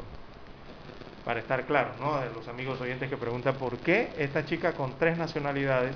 Bueno, estadounidense, porque norteamericanos son los, los mexicanos y canadienses también. Canadá, sí tiene razón. Es estadounidense, en este caso. es el gentilicio de ella. Y ha llamado mucho la atención porque ella ha participado en varios concursos precisamente en los Estados Unidos de América y en México. Por ejemplo, eh, ella participó en el año 2020 en el Miss México. Allí llegó de segundo, de segunda, perdón. Por poquito gana el Miss México en la representación de- del país mexicano. En el 2018 participó en Nuestra Belleza Latina de Univisión en Estados Unidos de América Ujú. participó porque es norteamericana. En el 2013 representó al estado de Missouri en Miss Teen, también en los Estados Unidos de América. Este es el concurso de las de las adolescentes, de las jóvenes, ¿no? Ujú. De las señoritas. Las teen. Las Miss Teen que escogen por cada estado. Bueno, ella fue Miss Teen, Miss- ella fue Miss Teen Missouri y participó en ese concurso. Ese año fue escogida también como una de las 100 personas afrodescendientes más influyentes del mundo. La ceremonia de reconocimiento en ese momento se desarrolló en la Plaza de las Naciones Unidas en Nueva York. Así que Brenda es una de las 100 personas eh, más influyentes del mundo. Y también, eh, bueno, ahora gana el Miss Panamá para el Miss Universo que se va a desarrollar ahí en Israel eh, el próximo 12 de diciembre. ¿Cómo no? Excelente. Por eso, por eso es que le es una fuerte candidata. Sí, sí. E- Es una activista y defensora de los derechos humanos también, importante eh, como influencer en ese tema, ¿no? Y por eso es que le permiten participar en certámenes de belleza de varios países, como lo ha notado en México, en Estados Unidos y también aquí No, es que en eso, eso, eso es como el fútbol. Sí, también, sí, algo parecido. ¿no? Las nacionalidades le permiten, Ajá, le permite estar en cualquiera de los tres países. exacto. O sea, participó en, en las competencias en México, en Estados Unidos, sin embargo, logró coronarse aquí en Panamá, en el Istmo. Bueno, y cuidado, se trae la corona Así es, para cuidadito. Pana- en nombre de Panamá. Sí, porque ahora estos concursos de belleza no ven tanto la belleza, don Juan de Dios, ven las otras partes, ¿no? De- Pero es que, Lara, la belleza no es solamente escénica, Exactamente, ven la- ven- lo ven de forma integral. La integral. participación de la, de la mujer, ¿no? Así es. Bueno, tenemos también que el alto costo del petróleo que superó ya los 80 dólares por barril ha provocado el aumento de precios de la gasolina, diésel, artículos y alimentos a nivel local e internacional, según explicaron especialistas, los cuales pronostican que esta tendencia se mantendrá hasta que la Organización de los Países Exportadores de Petróleo vuelvan a poner más petróleo al mercado y la situación entre oferta y demanda se regularice. El analista petrolero Harry Quinn explicó que la cantidad de barriles diarios de crudo que se están produciendo no es suficiente y es lo que está empujando los precios hacia arriba y por lo tanto la resultante en los productos terminados o destinados, llámense gasolina, diésel y demás, eh, crea la situación que se está viviendo. Esto es algo que tiene que ver o algo que tiene impacto en todo al consumidor y en todas las economías del mundo, así que va a provocar fenómenos inflacionarios más fuertes porque estamos en una situación delicada de la economía mundial.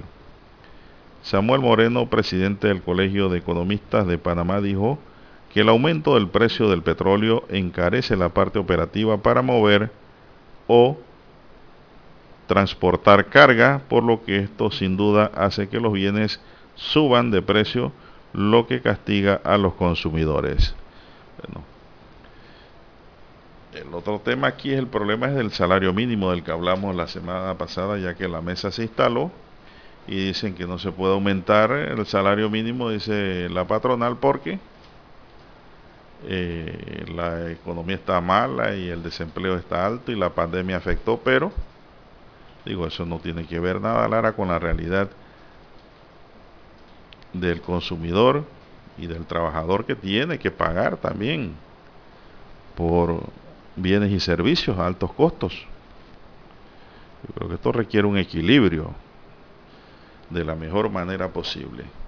Son las 7.10 minutos, 7.10 minutos en su noticiero Megesterio, el primero con las últimas. Bien, amigos oyentes, en más informaciones para hoy hay que recordar que se ha iniciado la temporada de cruceros en el año de este año 2021 eh, y esta se inició con la llegada del crucero eh, Celebrity Millennium. Eh, desembarcaron entonces los pasajeros de este crucero en el puerto Colón 2000, allá en la provincia de Colón, en el Caribe panameño. En ese crucero arribaron unos 1.429 pasajeros que venían a, a bordo. Eh, 600 de los turistas de diferentes nacionalidades que venían a bordo eh, del imponente crucero, entonces también eh, bajaron a la provincia colonense y eh, también hicieron un recorrido por Panamá, los trajeron a Ciudad Capital. Los extranjeros eh, visitaron allí sitios de interés turístico, las esclusas de Agua Clara fue uno de ellos en Gatún, también la, comuni- la comunidad en Verá Parará, esta es la Parará Purú, en Chagres y puntos también de la ciudad de Panamá. Así que bueno, este crucero abre la temporada de cruceros y todos en el país esperan entonces que esto permita la recuperación, sobre todo la recuperación económica en la provincia caribeña, Colón que está enfrentando tantas problemáticas y eh, que ha sido muy golpeada, recordemos, por los efectos ocasionados por la pandemia de la COVID-19. Así que arranca o inicia nuevamente la temporada de cruceros 2021 con la llegada de este primer crucero de nombre Celebrity Millennium.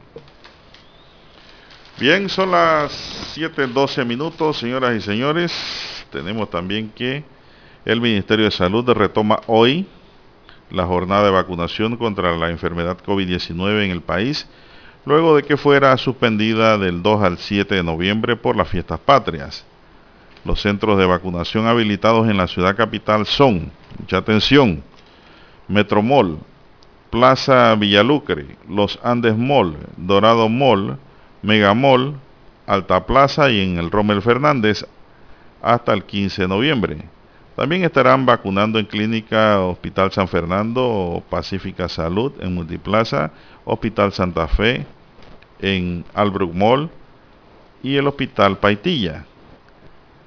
El más reciente informe de la OPS, publicado el 2 de noviembre, indica que el programa ampliado de inmunización del Ministerio de Salud reportaba hasta el pasado 30 de octubre que un 77.4% de la población meta 12 años en adelante estaban con dosis con dos dosis de la vacunación contra la COVID-19 de Pfizer y AstraZeneca o AstraZeneca. El documento detalla que en Panamá para esa fecha se habían aplicado 5.817.921 dosis de vacunas contra la COVID-19 según el informe del programa ampliado de inmunización. De ese total 3.040.072, o sea el 88,1% son primeras dosis, 2.673.213 segundas dosis, 99.382 dosis de refuerzo, y 5.254 terceras dosis.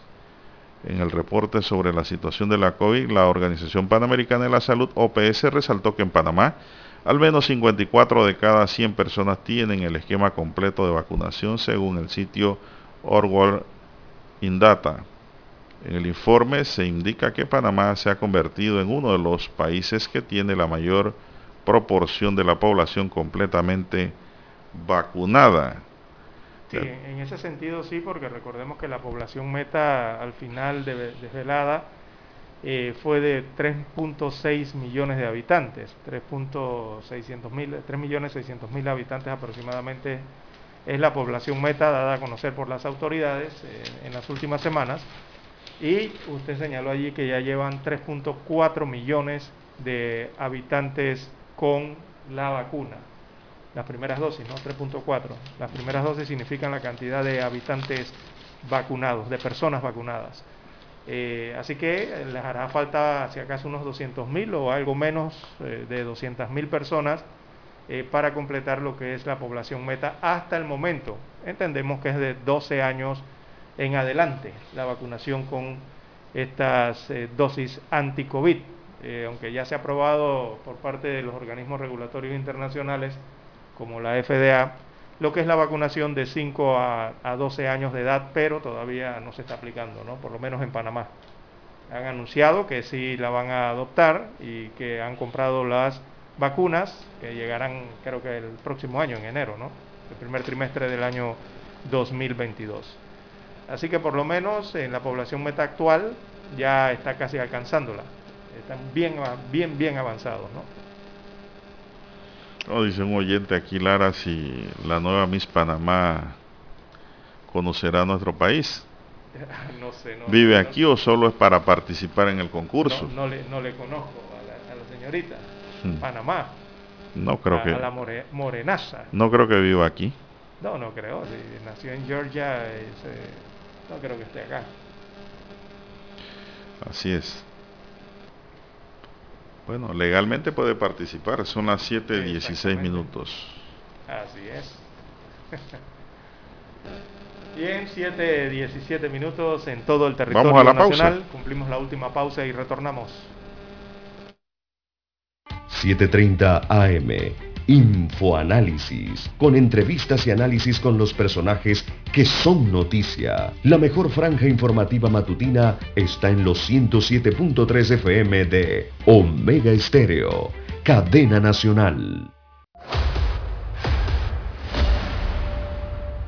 Desde los estudios de Omega Estéreo, establecemos contacto vía satélite con la voz de América.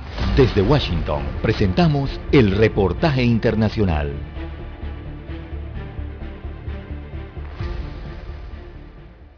La movilidad y la incidencia en el número de casos de COVID-19 en América Latina está estrechamente ligada, reveló un estudio realizado por la Universidad de Drexel. Según la investigación, una reducción del 10% en la movilidad en 314 ciudades latinoamericanas ocasionó una reducción de 8,6% en nuevos casos de COVID-19, le dijo a la voz de América Josiah Kepar, el líder de la investigación. Una de las cosas que más nos sorprendió es que el impacto de la reducción del movimiento de población fue hasta seis semanas después. Entonces, realmente tuvo un efecto dominó al continuar reduciendo casos. Las estrategias que promueven la permanencia en los hogares son útiles para reducir la incidencia en situaciones de alta transmisión comunitaria. Sin embargo, la mayoría de las poblaciones en América Latina no tienen la opción de quedarse en casa, afirmó el académico.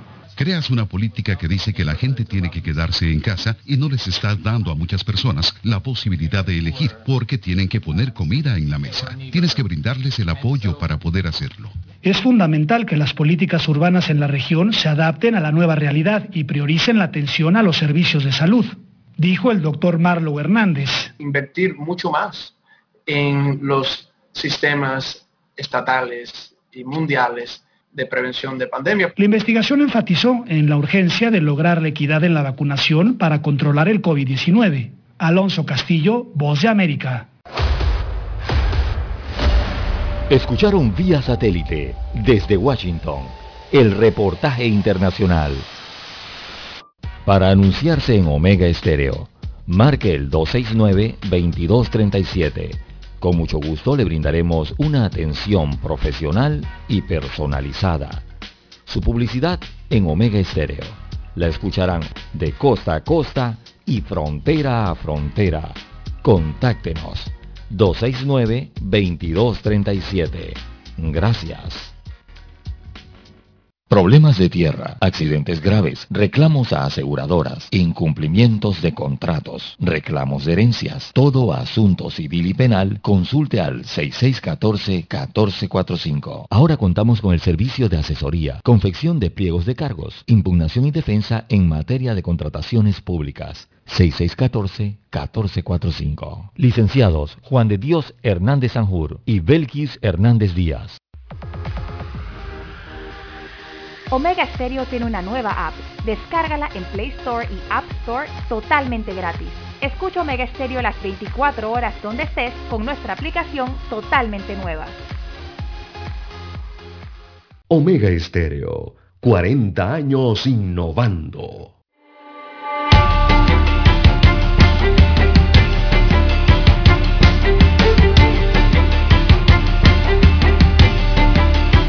Continuamos, ¿qué hora tiene allí el reloj, don César? 7.20, 7.20 minutos eh, de la mañana en todo el territorio nacional. Las últimas cartas en el juicio, los pinchazos que se le sigue al expresidente Ricardo Martinelli serán reveladas hoy cuando las partes pongan sus alegatos ante el tribunal de juicio. La cita será a las 2 de la tarde en la sede del primer distrito judicial en Plaza Ágora, Pueblo Nuevo. Cada una de las partes tendrá una hora para desarrollar sus alegatos finales. El primer turno le corresponderá a la Fiscalía contra la Delincuencia Organizada, seguida por los abogados de los querellantes Balvin Herrera y Michel Doins. En tercer lugar, hablará la defensa del exmandatario acusado por la presunta comisión de los delitos de interceptación de telecomunicaciones, seguimiento, persecución y vigilancia sin autorización judicial. Una vez concluyan los alegatos, las víctimas también podrán dirigirse al tribunal. Tras la participación de las víctimas y el acusado, el tribunal entrará a deliberar para dar su veredicto de culpable o de no culpable. Carlos Herrera, abogado del querellante Doen, señaló que las víctimas tendrán unos 15 minutos cada uno para ser escuchadas por las tres juezas. Igualmente el acusado podrá hacer uso de la palabra. Herrera indicó que participarán seis víctimas, entre ellos eh, su cliente Balvin Herrera, Francisco Sánchez Cárdenas y José Luis Varela. El exdiputado Varela confirmó que hoy volverá a presentarse al juicio para dejar claro que el Consejo Nacional de Seguridad me daba seguimiento, oía y transcribían mis comunicaciones privadas, controlaban la cámara de mi celular y tenían acceso a mis fotos, además de interceptar ilegalmente correos electrónicos míos y de mi familia. Varela dijo que este caso debe servir de lección para que nunca más un presidente se atreva a intervenir en la vida privada de una persona para obtener un beneficio económico o político. Fuentes del Ministerio Público dijeron que para evitar los insultos y las agresiones como las que ocurrieron el pasado 11 de octubre, cuando Varela salía de ofrecer sus testimonios, se habilitará una entrada especial y un recinto donde las víctimas podrán seguir el juicio. En su cuenta de Twitter, Luis Eduardo Camacho anunció que copartidarios, simpatizantes y amigos de Martinelli se presentarán nuevamente a la audiencia. El abogado Roniel Ortiz reiteró que insistirán en que su cliente no ha sido imputado, por lo que vamos con la frente en alto, seguros de la victoria con un resultado de no culpabilidad. Todo lo contrario dicen los querellantes y la fiscalía. Lara. 7.23 minutos. Ah, lo importante es que impere el orden ahí, Lara. Fuerza pública tiene que tomar control de la situación allí para que haya orden. En Plaza Ágora, en el espacio. Así es. Y en las 7.24, 7.24 minutos de la mañana en todo el territorio nacional. Bueno, una noticia triste también del sufrimiento y de todo lo que tienen que pasar los migrantes en su travesía eh, desde diferentes naciones eh, que convergen aquí en la selva del Darién, eh, muchos de ellos. Un niño cubano murió al intentar cruzar la selva del Darién, más bien un joven, un joven de 14 años de edad murió cuando intentaba cruzar el tapón del Darién camino a Panamá. Y este joven murió o muere de un infarto al tratar de cruzar esta selva. Así que el menor de edad de nacionalidad cubana habría sufrido un infarto cuando recorría el agreste terreno en compañía de su familia. Así lo reportaron las autoridades de Panamá, que el menor de edad era uno de los sobrevivientes del naufragio del pasado 10 de octubre de una embarcación que llevaba migrantes de Necoclí a Panamá. Necoclí es una región de eh, Colombia, fronteriza con Panamá. Bueno, llevaba migrantes de, de, allí, de Necoclí a Panamá, y donde murió su madre, que había muerto en el naufragio. Y ahora el niño muere de un infarto atravesando la selva del Darién. Eh, después del naufragio solicitamos la ruta humanitaria a los gobiernos de Panamá y Colombia eh, establecer una vía marítima segura que evite que la gente tenga que atravesar la selva, pero no se ha atendido la solicitud. Así dijo Carlos Camargo, defensor del pueblo. Eh, en ese naufragio murieron tres mujeres, dos haitianas y una cubana, y otras seis personas resultaron desaparecidas, entre ellos tres menores de edad. Este corredor, dijo el defensor del pueblo colombiano, es cruzado diariamente por 300 migrantes que han atravesado Colombia con el sueño de llegar eh, a los Estados Unidos eh, de América. Así que diariamente la cifra eh, es bastante alta de los migrantes que intentan cruzar esta selva del Darién, selva que muchas veces no los deja ir debido a las condiciones climáticas y eh, la geografía que presenta esta región fronteriza con Colombia. Bueno, muy bien. También tenemos en otra nota que el Instituto de Acueductos y Alcantarillados Nacionales informó que mañana no habrá agua en diferentes sectores de La Chorrera, en Panamá Oeste, por trabajos de mantenimiento de la planta potabilizadora Jaime Díaz Quintero. De acuerdo con la entidad, las labores se estarán desarrollando en un horario de 8 de la mañana a 4 de la tarde. El IDAN precisa que las áreas que presentarán baja presión o falta de agua son los corregimientos del Coco, Guadalupe, Playa Leona, Barriadas Costa Oeste, Villas de Costa Oeste, Residencial Don Juan, Jardines de Mastranto, Loma de Mastranto y todo el distrito de La Chorrera. Así que ya lo saben, pues los chorreranos a recoger su agua porque no habrá agua potable mañana en horas del día por trabajos de mantenimiento que realizará el IDAN. Se nos agotó el tiempo, señoras y señores. En el tablero de controles nos acompañó don Daniel.